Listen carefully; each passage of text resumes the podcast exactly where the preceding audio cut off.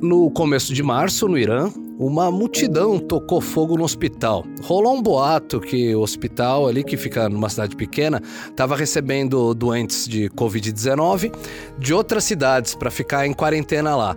O povo se revoltou, achando que isso ia infestar a cidade toda de coronavírus, e reagiu tocando fogo. Esse não é exatamente o tipo de reação que a gente tem visto por aí, ainda bem. O normal, por enquanto, é cancelar eventos que reúnam multidões. Na Itália, por exemplo, os jogos de futebol estão acontecendo de portões fechados, só para as câmeras de TV. O estádio vira estúdio. Na Fórmula 1, a mesma coisa. O segundo GP do ano, no Bahrein, lá do lado da Arábia Saudita, vai ser sem público. O GP da China, que seria a quarta corrida do ano, já foi cancelado, óbvio. Nos sites de apostas já tem até gente apostando se as Olimpíadas de Tóquio vão rolar ou não. E o não está ganhando. Essas medidas são parte do jogo, lógico. Sem cancelamento de evento, restrição de viagem, home office, escambau, não dá para conter a disseminação. Em Nova York mesmo, né, então eles cancelaram uma conferência, eles, eles cancelaram uma conferência sobre coronavírus por causa do coronavírus. É irônico, mas é bastante lógico, né? Uh, por outro lado, também existe um pânico coletivo. É, caso do que aconteceu lá no Irã, uh, caso das escolinhas de criança, em que a criança fica com medo de o coleguinha estar tá com coronavírus e fica chorando, e caso do mercado financeiro também, em que o gestor de fundos fica com medo de os coleguinhas gestores de fundos estarem com mais medo do que ele, acaba com mais medo do que todo mundo, deixa todo mundo com mais medo do que já estava, todo mundo vende tudo e acabou-se o mundo. E é sobre isso que a gente vai conversar hoje aqui no Terapia: medo. Mais especificamente, o medo coletivo que o coronavírus está gerando. E, como sempre, estamos também aqui com o médico psiquiatra Alexandre Valverde. Tudo bem, doutor? Tudo bom, tudo tranquilo? Estamos aqui também com o Bruno Carbinato, que é repórter da Super, que a gente chama de Carbs, porque tem muito Bruno na redação. E tem muito Alexandre também na redação. Mas assim, o Carbs está cobrindo o dia a dia da pandemia, né, para o nosso site, está preparando uma reportagem bacana sobre o assunto também. Carbs, o que, que você tem visto de mais pânico pelo mundo na sua apuração? Olá a todos, tudo bem? Bom, tem dois episódios que ilustram bem essa questão do pânico no, no, surto do novo coronavírus, né? E não foi por acaso que eles aconteceram nos dois países que mais estão sofrendo com a crise do coronavírus fora da China, né? Que é a Itália e o Irã. No caso da Itália, o que aconteceu foi que o governo ele tinha um plano de colocar em quarentena a região norte do país, que é a região que mais está sofrendo com esse surto. É, mais de 90% dos casos estão nessa região. Mas o que aconteceu foi que esse plano vazou para a mídia antes de ser colocado em prática. E isso gerou um pânico enorme na população que morava no norte, que obviamente não queria ser colocada em quarentena, e acabou viajando para o sul em massa, de um dia para o outro. Isso gerou um caos nas estradas e gerou o efeito contrário do que seria a quarentena, né? Que é ah, é de restringir as pessoas nesses locais. O governo ficou meio sem reação, não esperava esse vazamento e acabou tendo que é, colocar todo o país em quarentena, né? Não só o norte, o sul também. Ah, tá. Foi um pouco por isso também, né? Tá, quer dizer, falou, vamos, vamos conter a área igual a China fez, só que aí como vazou e aí entrou o elemento pânico, o pessoal começou a sair de lá e aí deu o efeito, igual você tá falando, oposto da quarentena, e aí o jeito era fechar o país. Foi uma medida né? emergencial. Então hoje o país todo está fechado, vários estabelecimentos fecham, é, estão está proibido de sair, de entrar no país, tem muito controle. Quer dizer, Isso... se as pessoas não tivessem entrado em pânico, talvez aquilo tivesse sido contido no norte do país e não seria um flagelo para a população toda. Exatamente, teria saído bem melhor do que acabou acontecendo. E um outro caso também que ilustra bem o pânico coletivo é o caso do Irã, que, como a gente já falou, já teve o caso do hospital, que é bem, bem sintomático de, do que está acontecendo no país. Uhum. Um outro caso que aconteceu recentemente também foi que uma fake news, uma desinformação, foi espalhada pela população, é, dizendo que o álcool, a bebida alcoólica, tinha o poder de curar o coronavírus, acho que matar o vírus, não sei exatamente como era. é, e isso levou a população desesperada a consumir enormes quantidades de álcool muito rapidamente, é, mesmo o álcool sendo proibido no país, teoricamente, né? Tem o, o álcool do contrabando, e isso levou as pessoas a, serem, a consumirem quantidades enormes e muita gente acabou morrendo. Não, e tem aquele ponto, né, que como no Irã bebida alcoólica é proibida, né? Sim. E é mais difícil de arrumar até do que a gente imagina, mesmo às vezes, em hotel, ele é muito, muito difícil. O álcool que circula lá é ilegal. Né? Exatamente. É o que a gente chama no Brasil de Maria Louca, até o que é o álcool que você tem em presídio, ou até o álcool que tinha álcool, é, coisas que eventualmente às vezes tem metanol no meio, que era o que tinha na, na época da lei seca nos Estados Unidos. Que é né? super e, é, tóxico, né? e é extremamente tóxico. Né? Então, quer dizer, um boato desse aqui no Brasil já seria terrível, né? Já, já daria problema, no mínimo acidentes, né? Domésticos e de carro e tudo mais.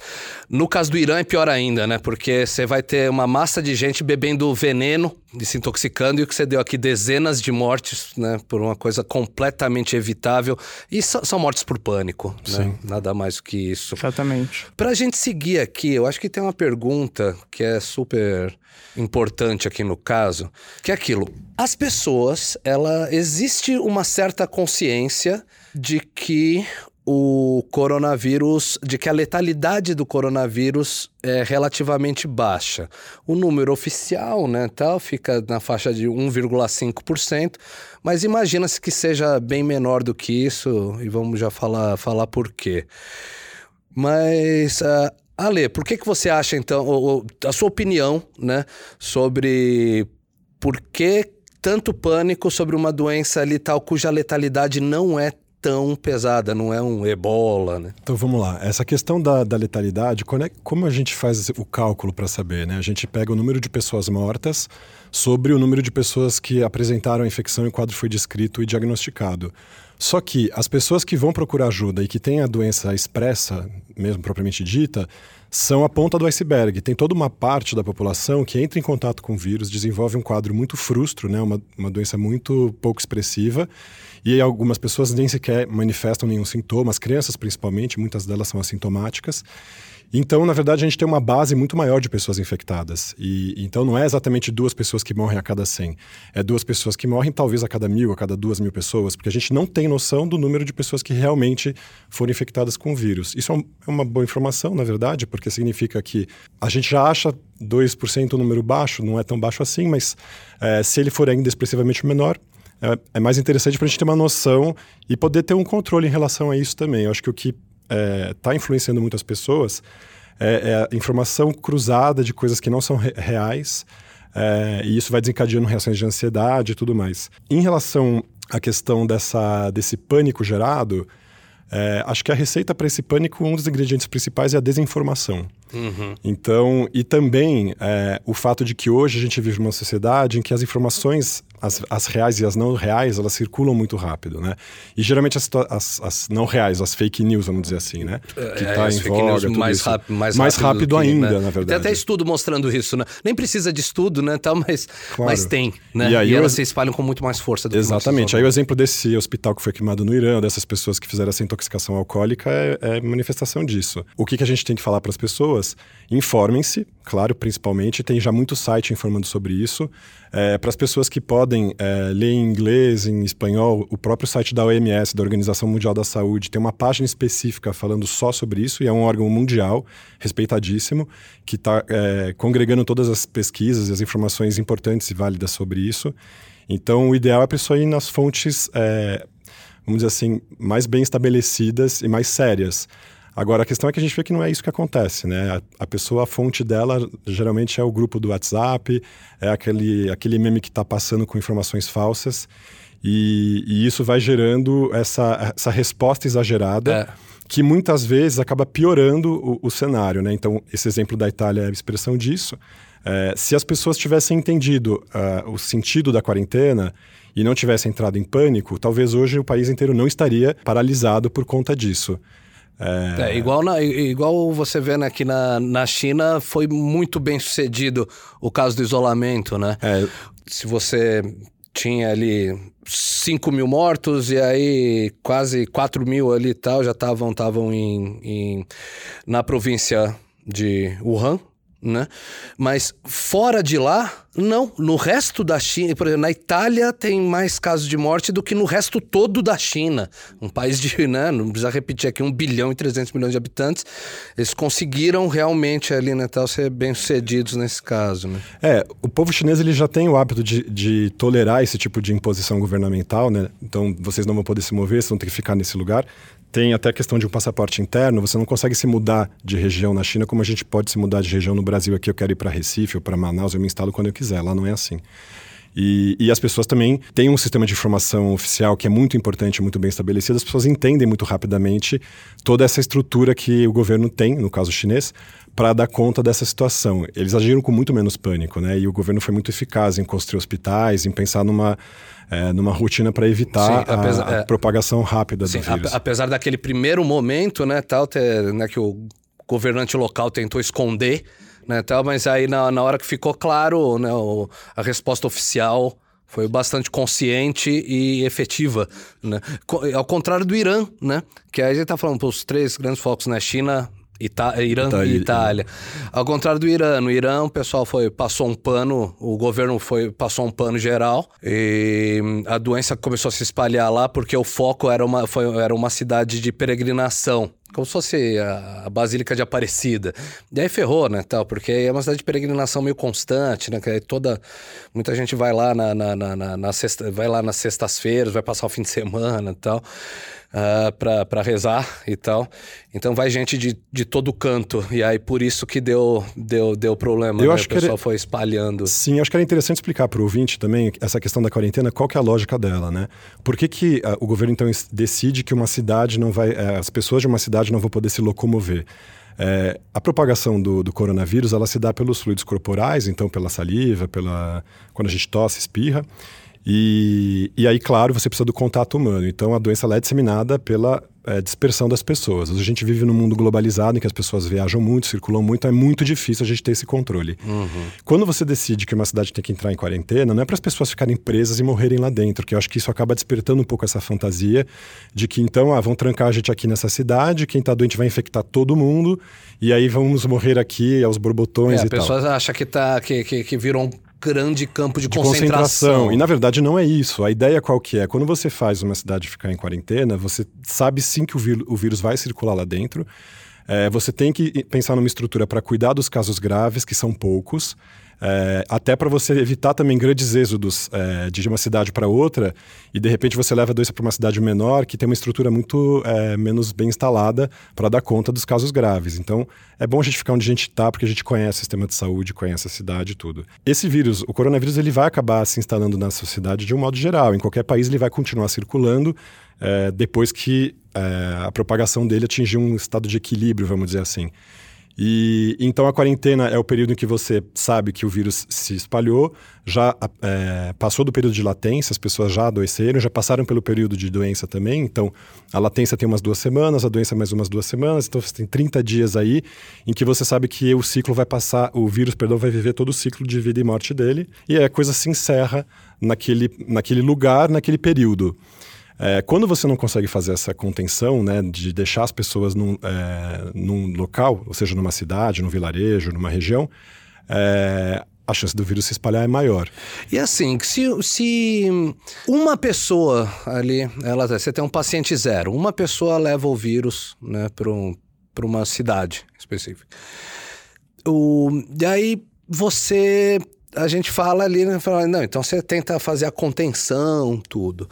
Por outro lado, existe, já que uma pessoa só, ela pode acabar né, sendo paciente zero de uma grande, de uma grande região, que pode acabar levando, levando a disseminação, muito mais né? a disseminação.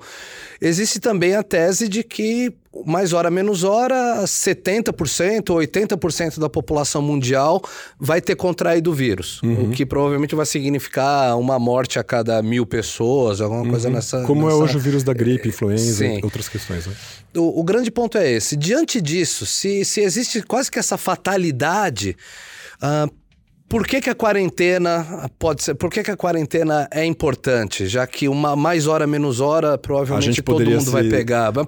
É, não, claro, a gente poderia pensar, bom, já que todos vamos ficar infectados, então que a gente se infecte logo e assuma isso. A questão é, quando isso acontece numa é, numa explosão assim de, uhum. de casos, que é o que está acontecendo, né, a velocidade com que esse vírus está se espalhando, você tem uma saturação do sistema de saúde. Tá certo. Então você tem toda uma população que são os mais frágeis, que são os idosos e as pessoas com algum grau de imunodeficiência, seja porque estão com alguma doença específica ou porque estão fazendo uso de alguma medicação que suprima o, o sistema imunitário, essas pessoas estão mais suscetíveis às complicações graves. Quando você tem uma, um, um vírus que já está estabelecido numa população, você tem um, uma média, na verdade, das pessoas que agravam e o sistema dá conta de lidar com essas pessoas. Você tem aparelhagem, você tem UTI, você tem profissionais que vão atender isso. Então vamos pensar assim: numa cidade de mil pessoas, você tem aquela rotina de cinco pessoas que todo mês ficam doentes e vão procurar o hospital. Tá tudo certo. Estou dando um exemplo aqui hipotético. Sim, sim, mas é que é, é do jogo. Agora, ali, se né? você tem uma, uma cidade que não tinha contato com esse vírus, essas mil pessoas se infectam e dessas pessoas, 200 adoecem na, no mesmo fim de semana, e você tem uma UTI ali para 10 leitos, você vai ter 190 pessoas que vão ficar fora do sistema de saúde. Então a preocupação, na verdade, é mitigar a, a dispersão muito rápida do vírus, porque isso satura a nossa capacidade de dar conta disso. Não, tá certo. Igual tá acontecendo na Itália mesmo, né? Que é para hospitais ali com. que eles têm que selecionar para quem que eles vão passar o respirador. Exatamente. Né? Que aí eles vão ter que ver para quem que eu passei, se é para quem. Então precisa importar muito é, rapidamente, inclusive da China, né, novos aparelhos para poder auxiliar essas pessoas, porque é o que acontece, a, a, a doença ela se agrava, gerando uma coisa que é a síndrome da é, síndrome, síndrome da angústia respiratória aguda, perdão, e que é uma, um quadro de uma inflamação muito grave do pulmão que interfere na troca de oxigênio, tudo isso então a pessoa precisa ficar monitorada constantemente. Mas de novo, né, acho que a gente está aqui para é, ajudar as pessoas a ficarem com menos ansiedade, menos pânico em relação a tudo isso. É, a maior parte dos adultos jovens simplesmente não manifestam quase sintoma nenhum, tanto quanto as crianças, mas isso não faz com que essas pessoas não sejam vetores da doença. Enquanto elas estão com o vírus ali, mesmo que ele esteja silencioso e manifeste uma doença muito é, pouco expressiva, elas podem infectar outras pessoas.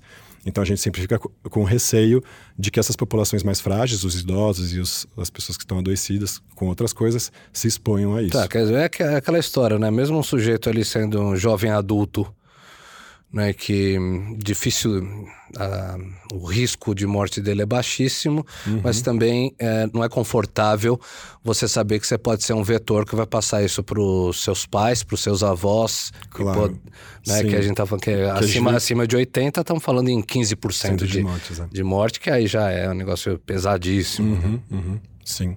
Então, acho que sim, tem essa questão. É, um dos aspectos que acho que é interessante a gente tocar, que vai falando dessa questão desse pânico, é o fato de um vírus ser uma ameaça invisível. Né? A gente não sabe onde ele está, ele não tem cor, ele não tem cheiro, ele não tem. Né? A gente, ele é invisível pra gente. Era um fantasma. É. Né?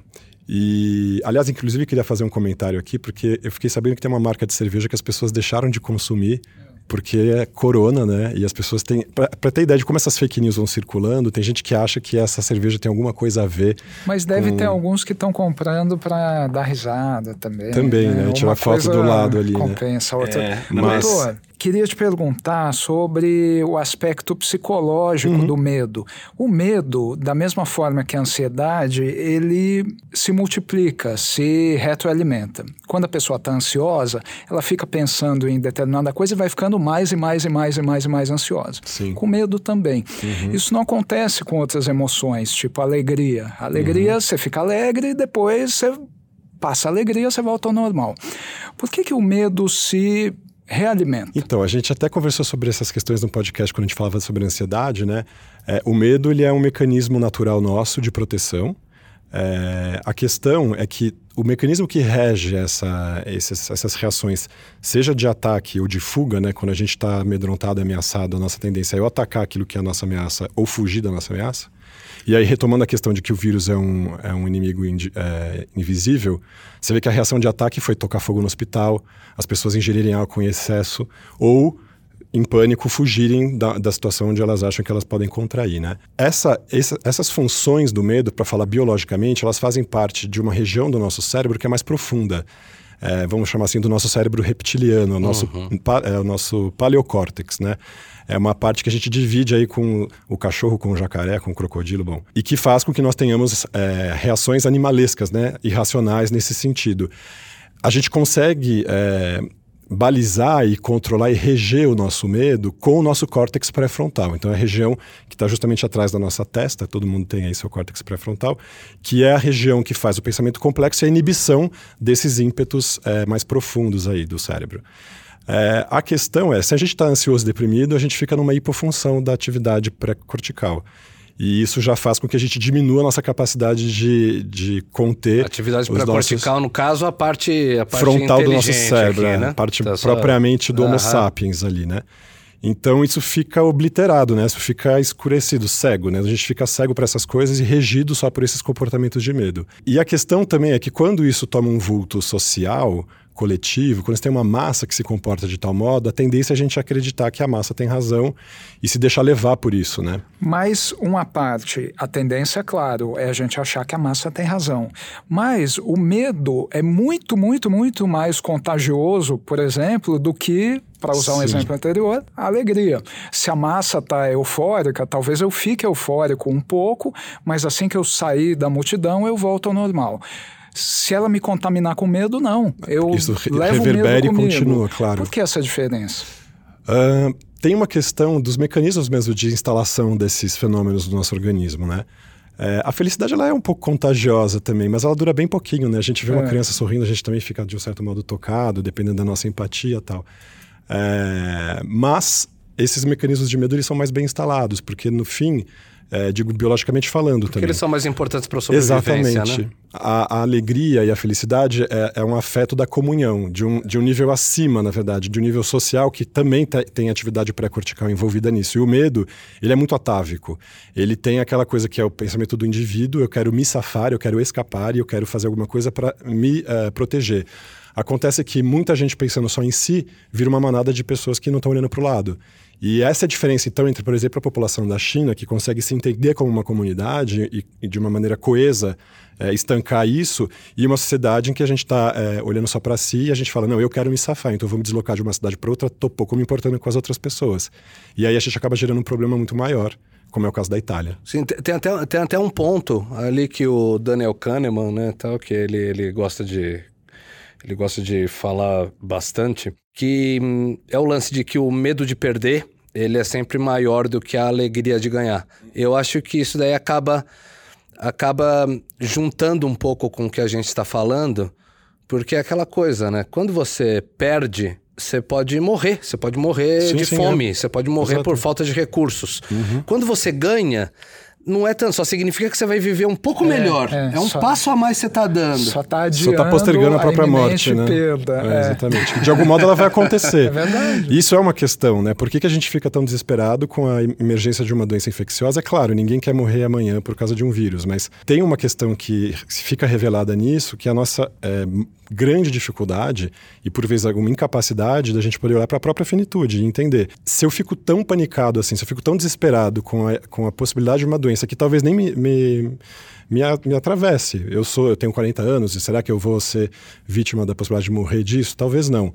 É, estou em saúde, estou me alimentando bem. Estou falando eu, mas estou falando para as pessoas de uma geral. Né? Se você se cuida, se alimenta bem, dorme bem, é, tem atividades de esporte lazer, a chance de você ter energia e o sistema imunitário próprio para se defender é muito grande. Aí, aí fica a questão, né? Por que então que eu, saudável assim, sabendo que eu não vou entrar nas estatísticas e que eu vou confrontar esse vírus como qualquer outro vírus que circula por aí, como influenza e outras questões, por que, que eu fico tão desesperado, né? E, que, e que uh, o medo da morte ali revela o quê, no fim das contas?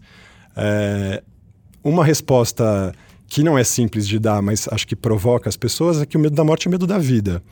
Então, é, as pessoas que têm medo de morrer é porque, no fim das contas, elas não viveram aquilo que elas precisavam viver. Estou trazendo aqui um aspecto psicológico tal, que talvez as pessoas nem queiram ficar olhando muito para isso agora, no sentido de que está uma doença infecciosa acontecendo. Mas fica uma pergunta para as pessoas, né? Se, se você está reagindo de uma maneira tão é, visceral assim com, com essa possibilidade, que recado que essa morte está te passando? É esse. O que, que você fez da sua vida até hoje? Se você morrer amanhã, você cumpriu aquilo que você deseja, assim, aquilo que você sonha? É, eu acho que é a grande inquietação que as pessoas falam, não, me dá mais uma semaninha para eu fazer aquilo. Né? A gente brinca, né? Se você for morrer amanhã, o que, que você vai fazer? As pessoas ficam inventando as mais malucas histórias, mas é, é claro, o cumprimento dos nossos sonhos mais profundos, eles não se dão de uma semana para outra, né? É um projeto de vida tal. E, e, talvez as pessoas que fiquem mais ansiosas e mais aflitas com isso sejam as pessoas que não estão se cumprindo e cumprindo os próprios sonhos. E tá aí, daí uma, um convite para essas pessoas se olharem, procurarem terapia, tudo isso. É, não deixa, não deixa de fazer sentido. Num ponto de vista mais prático ali, a gente tem uma questão né, com o uso de máscara, uhum. né? Então, quer dizer, o que, que a gente tem ali? A gente tem que, no Oriente, para começar, o uso de máscara é extremamente, extremamente comum e já era muito antes, né? Era engraçado, né? Até, que até, até pouquíssimo tempo atrás, um ocidental comum pegava e, e achava que era o pessoal com medo de poluição. Uhum. Né? Achava que todo mundo que ia andar de máscara era por causa de poluição, ficava choramingando da poluição, assim, uma coisa, coisa terrível. E não, não é poluição, é educação. É porque um chinês, quando tá com gripe, ele põe uma máscara para não passar gripe pro coleguinha. Pessoas, né? né? No Brasil não, no Brasil, sei lá, outros lugares, no boa parte do ocidente ali, acho que é bonito vir trabalhar com gripe, porque olha só, o cara tá tá todo ferrado e ainda vem trabalhar. Ó, que, que, que, que pessoa maravilhosa. E lá não, lá a cultura de que gripe é um negócio contagioso, coisa que ainda bem que a gente está aprendendo agora, né, tal. Sim, a gente vai ter que adotar esse comportamento deles mesmo. Né? A gente tem mais calma e mais consciência do que é esse problema de que a gente está inserido numa comunidade que a gente tem que se comportar pensando no todo, né? Não, é, e até, mas até acabei fazendo essa digressão, mas o, o caso da máscara ali, então, quer dizer, a gente tem esse costume no Oriente, mas por outro lado, a máscara, ela virou um sinônimo do pânico coletivo. Sim. Então, tipo, quem tá pegando avião agora é, tá vendo ali tal que, tipo, que tá meio que todo mundo de máscara no aeroporto para fazer um voo daqui pro Mato Grosso, sabe? Uhum. Né? E que você fala, poxa, mas como médico ali, uh, qual o seu ponto de vista? Ótimo. Vamos falar então sobre essa questão dos modos de contágio e como a gente pode evitar isso, né? uhum. né? Porque a máscara está aí como uma barreira, né? A, a máscara ela, ela é interessante para a pessoa que está adoecida, para quando ela fala, ou tosse, ou espirra, as gotículas que ela emite pela boca e pelo nariz fiquem presas ali na máscara, não se disseminem na atmosfera, que é uma das maneiras da gente contrair a doença. Só que é, no caso do coronavírus, a, a doença é muito mais propagada, na verdade, pelas mãos, não pelo rosto. Então já tem essa questão. A, a máscara, na verdade, é, o ideal é que ela seja usada por quem está adoecido. Agora, é, se a máscara servir para a pessoa ficar mais calma, ou talvez controlar o hábito que a gente tem de colocar a mão no rosto, é, pode ter alguma função. Por que, que, a gente insiste nessa questão das mãos e do rosto? Porque é, a pessoa que está doente, ela pode coçar os olhos, ela pode passar a mão no nariz, passar a mão na boca, encostar numa mesa, encostar numa maçaneta, alguma coisa nesse sentido. A gente ainda não sabe exatamente quanto tempo o vírus fica vivo é, sobre essas superfícies, uhum. mas diz que é algo da ordem de 15 dias, 19 dias. É, então, o mais eficaz, na verdade, é as pessoas lavarem a mão sistematicamente, principalmente quando vão para lugares públicos, e evitar o máximo possível. É muito difícil, mas evitar o máximo possível o contato da mão com os olhos, com o nariz e com a boca. Que no fim são as aberturas que a gente tem no nosso corpo. A nossa pele já é uma barreira de proteção. É claro que também se a pessoa tiver com uma ferida e encostar a mão contaminada na ferida aberta, sim, ela pode se contaminar. Mas então a ideia é evitar esse tipo de comportamento que a gente tem de ficar coçando olho, nariz e boca o tempo inteiro e deixar as mãos lavadas a maior parte do tempo. É possível, não, né? Não, não, perfeito. perfeito. Eu e... tenho. Tipo, eu, eu, eu, pessoalmente posso dizer que eu tenho uma dificuldade extrema, né? Tal de, de colocar uh, reações inconscientes, né? De colocar a, as mãos no rosto uh, e transformar essa ação inconsciente numa ação consciente de não colocar de não a mão colocar. no rosto. É muito né? difícil. É, a gente tem esse hábito e nem se explica por que biologicamente a gente já divide isso com alguns macacos, né, que também evoluíram conosco. É, são, somos nós, os, os, hominídeos e os símios, que têm esse hábito de ficar colocando a mão nos olhos, nariz na boca. E tem uma série de explicações biológicas para isso, mas assim, é um comportamento atávico nosso, a gente nem percebe que faz e faz. E é isso também que, que explica, assim, por que, que a gente contrai conjuntivite, essas outras questões, né? Agora, tem uma... Em relação a esse comportamento de coçar os olhos, coçar o nariz e a boca, tem algumas pessoas que pensam, ah, então eu vou usar luva para evitar que eu faça isso, porque é um pouco desconfortável você encostar na mão e você vai pensar, estou com a luva, não vou pôr a uhum. mão na uhum. cara. Só que aí, se você encosta a luva em lugares contaminados, a sua luva vira um depositário de vírus. Ah, tá. Que ela vira um depositário mais depositário. Mais depositário ainda, com mais coisas ainda do né, que. Tal do que a mão. Porque você não vai ficar lavando a mão pura. com a mesma frequência. Lavando a luva, perdão, com a mesma frequência Não. com que você lava as mãos. Então. Por isso que, que, é, que eu vou insistir nessa questão, né? O melhor é a gente ficar muito bem informado, procurar os meios de comunicação oficiais, de governo, organizações de saúde. É, eles vão instruindo sobre isso, né? E aí a, a gente pode se pautar a partir dessas recomendações que são mais sérias, são mais cuidadosas, é, evitam, por exemplo, o fato de estar faltando máscaras de, de proteção que a gente deveria usar no serviço público não tem mais. Eu vi histórias de pessoas que roubam máscaras nos prontos-socorros aí. É, máscara a gente tem esse problema, né? Tal de que o, de que o suprimento. O suprimento é limitado, Sim. né? E, e- foi uma das coisas que aconteceu no Irã e na É, Itália. e para a pessoa que acha que vai usar máscara para se proteger, ela vai se proteger sim da pessoa. Vamos supor que tem uma pessoa com coronavírus na- na- no metrô, que espirre dentro do metrô, vão ficar aquelas gotículas ali, a máscara talvez te proteja. Mas, de um modo geral, não é, isso não é a melhor maneira, é mais eficaz. Uhum. E, e fora que também tem um. A, a pessoa pode é, ficar estigmatizada por pensar, ela está usando a máscara para se proteger ou ela está usando a máscara porque ela está doente e querendo evitar o contágio, então a pessoa também vira uma espécie de monstro que está andando ali na rua, né? É, tanto. é, é, é, isso até entra no- no- numa outra parte que, ali, que, é- que aí é o. O choque de culturas ali e tal, e que é a xenofobia por trás disso, né? A gente tá Sim. falando aqui da máscara, mas como a máscara ela tá no dia a dia do oriental, Uhum. né, pra, em gripe comum, então imagina no coronavírus, né? Aí realmente você sempre tem a- as pessoas, né, principal- principalmente no- nos Estados Unidos, na Europa ali e tal. Aí pega e vê ali um oriental de máscara e, putz, aí se esconde. Né, pessoas tal, que foram agredidas, fica- né, é. fisicamente, foram espancadas por conta disso, né? Isso vai despertando os nossos lados piores, assim, né? O medo ele rege praticamente todos os nossos comportamentos preconceituosos, e tal. Medo e ignorância é um e ódio, né? Vira uma um coquetel explosivo aí para despertar xenofobia, coisas nesse sentido.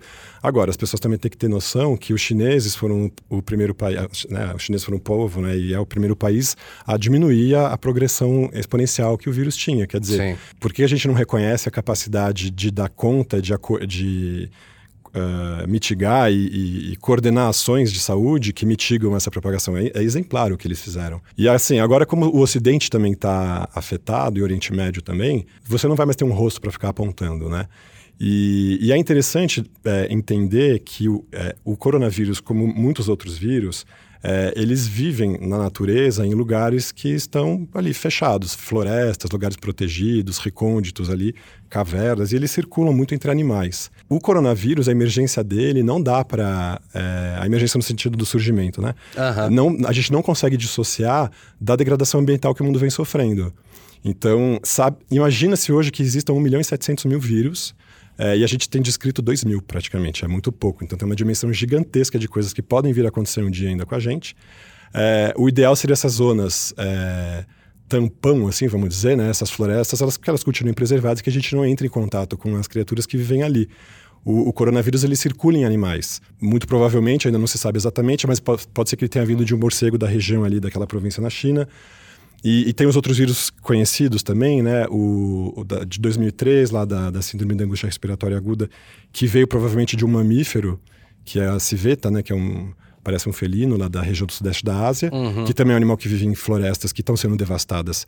Para a gente plantar óleo de, é, a palma, né, o dendê, que a gente usa para fazer creme de avelã com chocolate. Então, se você come esse creme de avelã com chocolate todo dia, saiba que você também está responsável pela, pelo surgimento, talvez em mini escala, dessas, dessas novas doenças. E E, a mesma coisa aqui no Brasil, quer dizer, hoje a gente também devasta a Amazônia de uma maneira dis- displicente, né, irresponsável. A gente não sabe se a gente está despertando ali algum, alguma, algum patógeno, uma bactéria ou vírus que está latente em algum animal que a gente não entrou em contato ainda.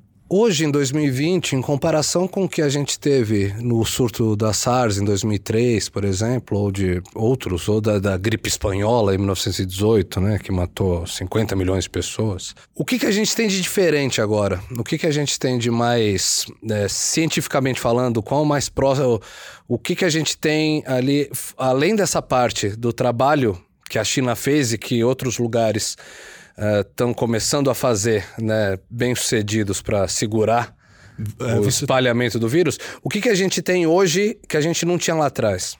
Hoje a gente tem um trabalho muito mais coordenado entre cientistas do mundo inteiro. É, inclusive é um orgulho nosso, né? Foram duas cientistas brasileiras que, que fizeram a codificação do genoma do coronavírus. A OMS, ela, ela congrega, então, esses trabalhos, ela tem permitido a publicação, né? E, e, e a, a deixar isso público para as pessoas em geral, não só para a população cientista, é, informações que são coordenadas, então. E, e, esse trabalho em conjunto, esse trabalho em rede, é uma coisa que a gente não via 10, 15 anos atrás. Ah, tá. É, isso está sendo muito mais rápido, isso é sinal da nossa. Da nossa capacidade de trocar informação, de tentar rapidamente com os nossos recursos tecnológicos avançar na descoberta de proteínas ou partes do, do DNA da, do vírus que possa ser usado como vacinas. Quer dizer, a gente tem é, uma, um, um, um, aparato tecnológico mais interessante, a gente tem a, as redes dessas comunidades de cientistas que se, que se conversam e tem a Organização Mundial de Saúde que congrega tudo isso. É, hoje, por exemplo, você teve entre duas semanas né, é, a publicação de mais de 160 artigos científicos é, tentando entender toda a questão da disseminação, da virulência, da, do aspecto das vacinas e tal para o coronavírus. Quando a gente foi pensar na SARS em 2003, a gente demorou praticamente um ano para publicar metade desse, desse, número de artigos. Então, hoje as coisas estão mais rápidas, a gente consegue acionar um sistema mais é, de maneira mais eficiente.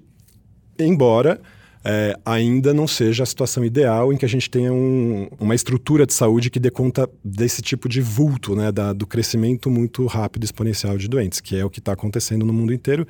E não tem muito como ser diferente. A gente não tem hospitais que ficam ali de retaguarda só esperando uma crise dessa. A gente tem que trabalhar com o que a gente tem. O investimento para isso é muito alto. E né? a gente sabe, né, que a gente é, é, um fato, né, que a gente não vai ter uma vacina dali, dali dois meses, né?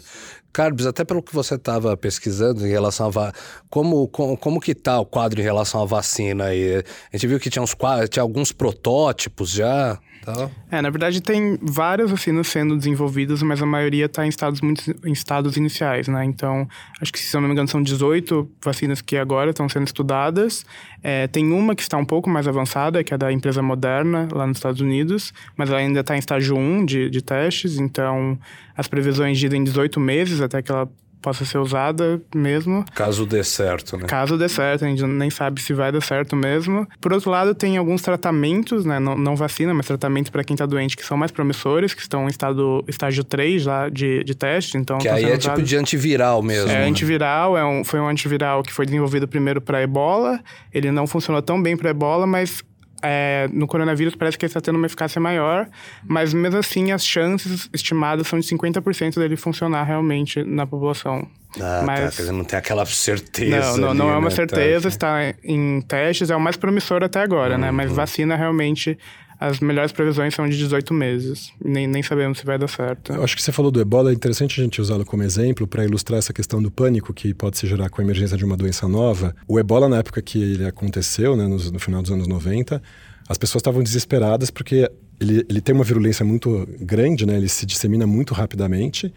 E ele causava alterações é, que davam aquele aspecto de uma pessoa bem doente mesmo. A gente estava até comentando antes aqui como se fossem zumbis, né? Vamos pensar assim, que gera um pouco essa fantasia também de você ser uma espécie de morto-vivo e tal. E o ebola, ele se conteve muito rapidamente. As doenças que são muito virulentas e que se propagam muito rapidamente, elas acabam é, matando o hospedeiro muito rápido. Então, esse hospedeiro nem tem tempo de se deslocar e se locomover. Então, ela acaba sendo circunscrita no, no tempo e no espaço. Nem que se espalha, né? Mas a que mata muito rapidamente. Exatamente, né? a que mata muito rápido. É.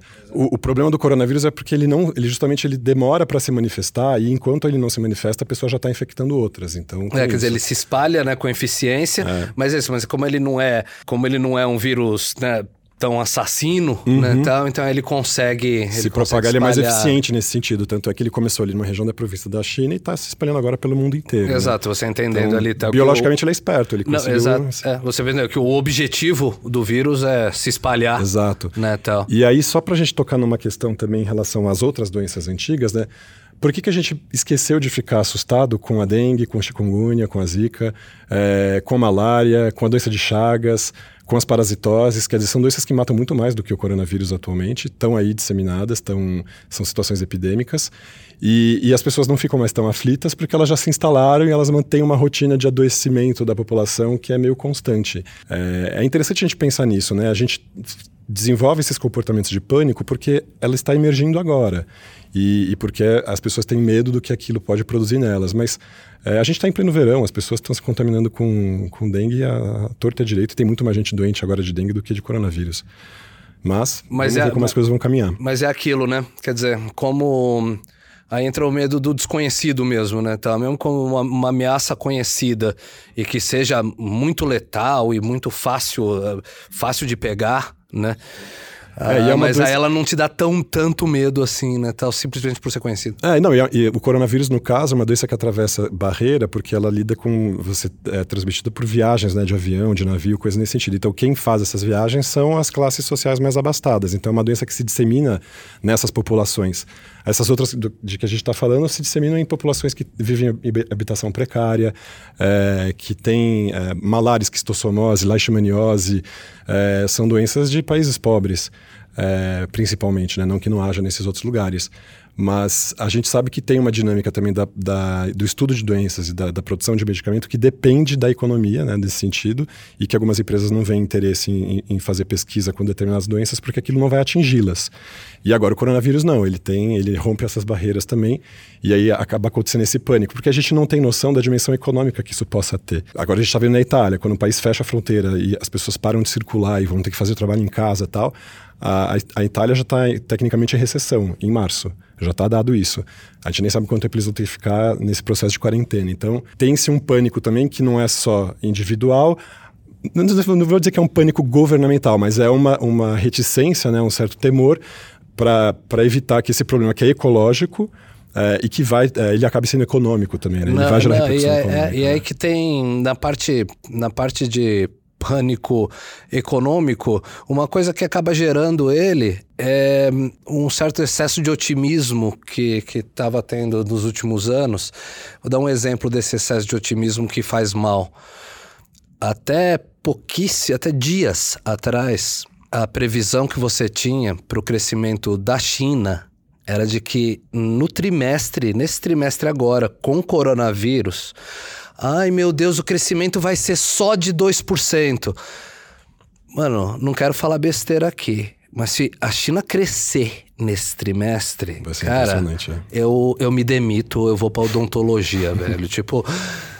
Então, ano passado tava tão ruim assim que, tipo, o país parado vai crescer, vai ser, vai ser melhor do que em 2019. Não consigo ver isso. Beleza, posso estar falando besteira, tô, espero que não. Mas aí, aí veio o número real. Então, está ah, lá, se procura ali, média dos analistas, deve estar agora em crescimento de 1,5%. Aí bate, o governo da China entrega o número, queda de 8%. O que, que vai acontecer? As bolsas vão cair tipo 50%, né? Um, e é isso, quer dizer, e da onde que veio? É, é, esse otimismo, esse otimismo de você achar que não, que você vai conseguir ter crescimento econômico num ambiente maluco desse. A gente que é brasileiro, a gente sabe o quanto é difícil crescer, né? Tá, que, tipo, claro. Sem coronavírus, a gente tá, a gente tá em 1.1 só, né? É, Imagina deve... com. Exatamente, deveria haver um privilégio, na verdade, da ecologia sobre a economia. As duas têm a mesma origem, né? A palavra eco significa casa, né? Então ecologia significa a compreensão da nossa própria casa, né? Do que esse mundo que somos que é, que é o nosso grande lar, e a economia são as leis da casa, né? Como a gente rege a nossa vida, então, a partir é, de quem nós somos, né? É, a questão é, se a gente não investe dinheiro para cuidar dessas doenças ou pensar em estratégias para evitá-las, a gente sofre um coice muito maior, né? Um rebote, um ricochete que acaba sendo, então, a difusão dessas doenças muito rapidamente, o, o aspecto econômico que, que fica dado. É, porque enquanto uma doença não está manifesta, você investir em alguma coisa que ainda não aconteceu parece um gasto meio absurdo.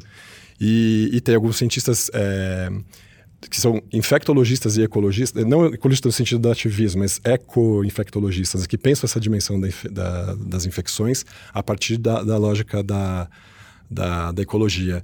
E, e, seria muito mais interessante a gente prevenir é, essa questão, né? Prevenir o tráfico de animais, é, prevenir a entrada em zonas é, que deveriam ser sagradas, mesmo territórios que a gente não, não, não deve entrar e que deve preservar e deve manter a vida selvagem ali. Só que não, né? O, o tráfico de animal no mundo eu acho que é a terceira, o terceiro mais lucrativo. E a gente sabe, né, dessa questão da, dos vírus que são transmitidos por conta desse contato do homem com os animais. E, e também a, a, pesquisa em doenças que ainda podem vir a ser emergentes, enquanto elas não se propagam, você não consegue vender. Se você você não vende, você não tem lucro. Então, como é que você paga pela pesquisa toda que foi, foi feita antes? Então, teria que ter uma coordenação de investimento mesmo, de governos que, que fizessem isso. E, é. Será que um dia a gente vai conseguir conversar? Será que a OMS vai conseguir arregimentar os governos para fazer isso um dia? É, eu as acho empresas que, não é, fazem, né? É, eu acho que aí acaba entrando, acho que aí acaba entrando um pouco das coisas que vão mudar no mundo, né, no pós-coronavírus, né? Talvez, Sim. talvez a gente comece a ter mecanismos um pouco melhores de cooperação entre governos, mesmo entre grandes empresas, entre grandes doadores. Uhum. Fico imaginando aí, tá, tipo, Sim. uns Jeff Bezos da vida estejam a fim de dar sua colaboração para a Co criação de uma vacina e para criar os meios, meios mais eficientes para isso. Né? Incrível.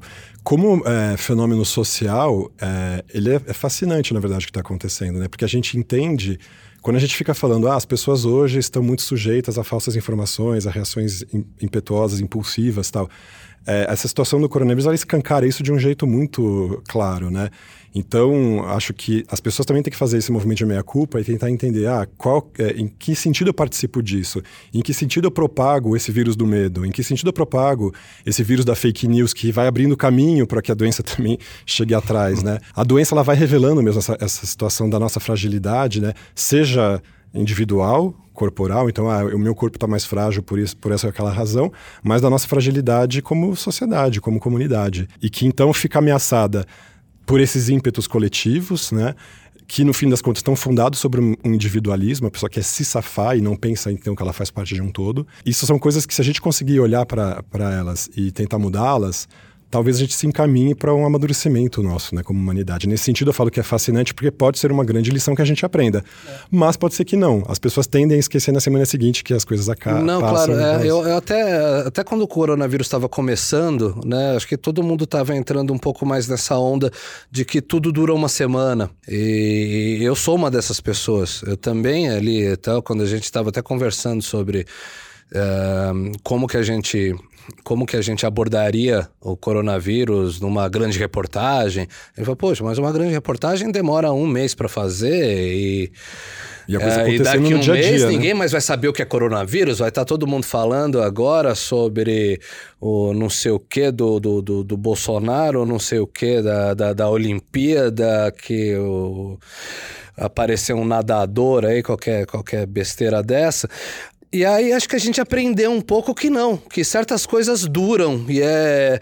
é eu, falando, eu pessoalmente, mas eu acho que mais gente pegou a entender ali, falar, não, isso aqui não é uma onda, isso aqui é uma coisa grande, é uma coisa uhum, que está aí para meses, está aí talvez para mais de ano. Uhum.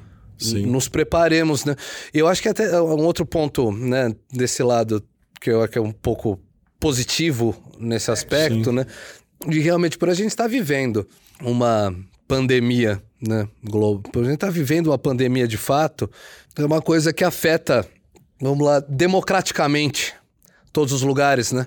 Porque muitas vezes ali, quando você tem uma doença que é ligada com condições de saneamento baixas, ah, você não tem a grande comoção, você não tem a comoção da grande classe média mundial. Uhum, claro, então, exatamente. É, acontece aqui no Brasil é, tá constantemente. pegando no Zimbábue, tá pegando ali, tá nas palafitas, e, bele... e tudo bem, deixa, né? Tá, live and let die né? Vamos seguindo nossa vida.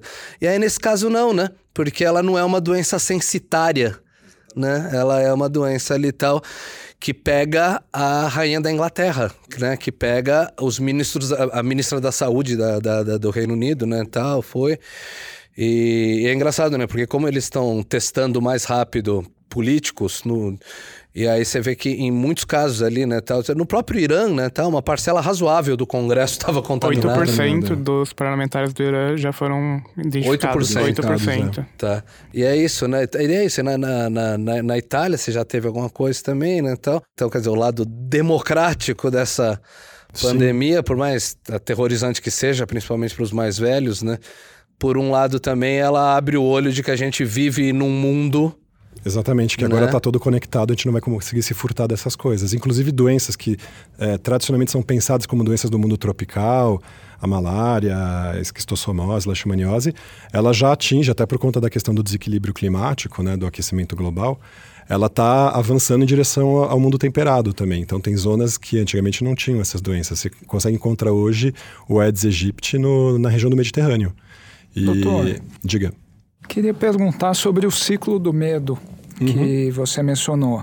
O medo é super contagioso, nós somos sensíveis a ele, a mídia propaga medo, seja de boa fé Sim. ou de má fé, e daí as pessoas ingerem esse medo, propagam pelo WhatsApp, e os jornalistas absorvem esse medo, propagam mais medo. O medo é como se fosse um, um grande parasita né, que Uma nos infecta a todos.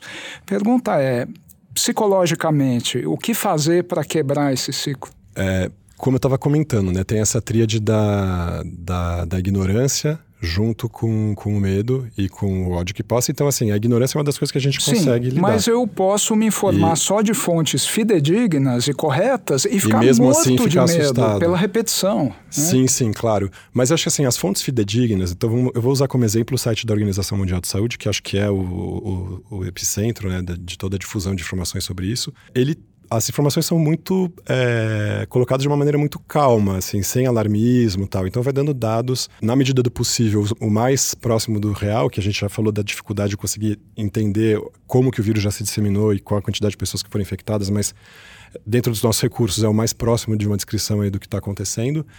É, geralmente são informações que acalmam, então eles vão instruindo ao mesmo tempo como se prevenir, é, como fazer essa questão da lavagem das mãos, como, porque é, é, não adianta você ingerir uma quantidade enorme de álcool. Tem umas, eles vão lidando com essas questões porque eles estão entendendo que as pessoas estão com muita fantasia, muito, muito problema, e eles vão informando. Uma outra questão que eu acho é dividir o problema e, a, e essa questão com quem é próximo e, e, claro, se você tem um, um, médico de referência, algum profissional de saúde com quem você possa conversar e trocar ideia, muito provavelmente esse colega, esse médico ou outro profissional, vai te instruir no sentido de você ficar mais calmo, de entender qual é a dificuldade que você possa vir a apresentar ou não, o desfecho que, que uma doença dessa pode, a, pode ter em você.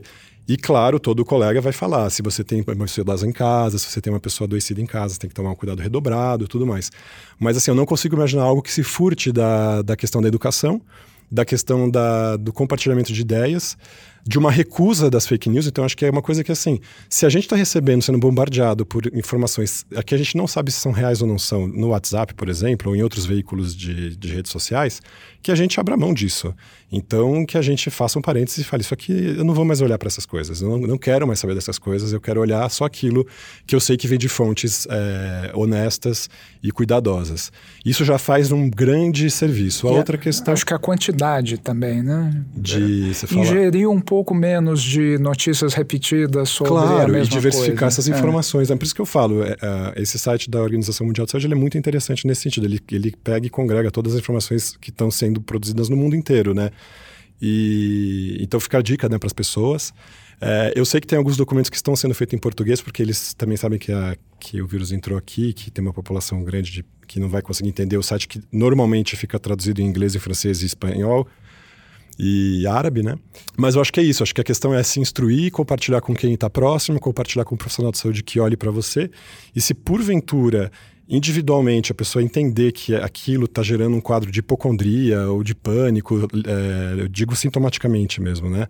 Psiquiatricamente falando que ela vai procurar ajuda. A gente não consegue entender que esse pânico coletivo, a gente não consegue descrever o pânico coletivo como uma doença mental, é uma doença social, vamos dizer assim, e que vai falando exatamente expondo essa situação da nossa fragilidade está à mercê dessas fake news, à mercê da, da desinformação e tal. Mas que as pessoas percebam isso e sejam autocríticas e que elas não, não olhem só para as fake news que elas leem sobre o coronavírus.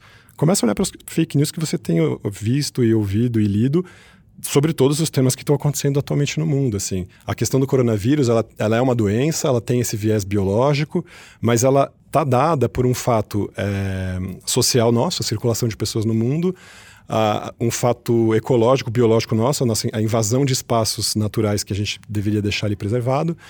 Então, é, ela disso... fala de uma responsabilização nossa como é. seres humanos. Né? Nós estamos na nossa casa, como é que a gente cuida dela e como é que a gente faz para as pessoas não se pisotearem dentro da própria casa. Nada disso pode ser curado pelo medo, né? Medo não é remédio. Exatamente. Ótimo você ter colocado nesse sentido. O medo não é remédio. O medo ele vai amplificar, na verdade, as suas reações que podem ser mais patológicas do que o que, o que seria o, o justo necessário para você se proteger ali daquele momento. É isso. O medo não é remédio. O medo, ele, em uma dose muito pequenininha, ele pode te ajudar ali a lavar um pouco mais as mãos, a tomar um cuidado, um cuidado maior né? Evitar uma aglomeração desnecessária.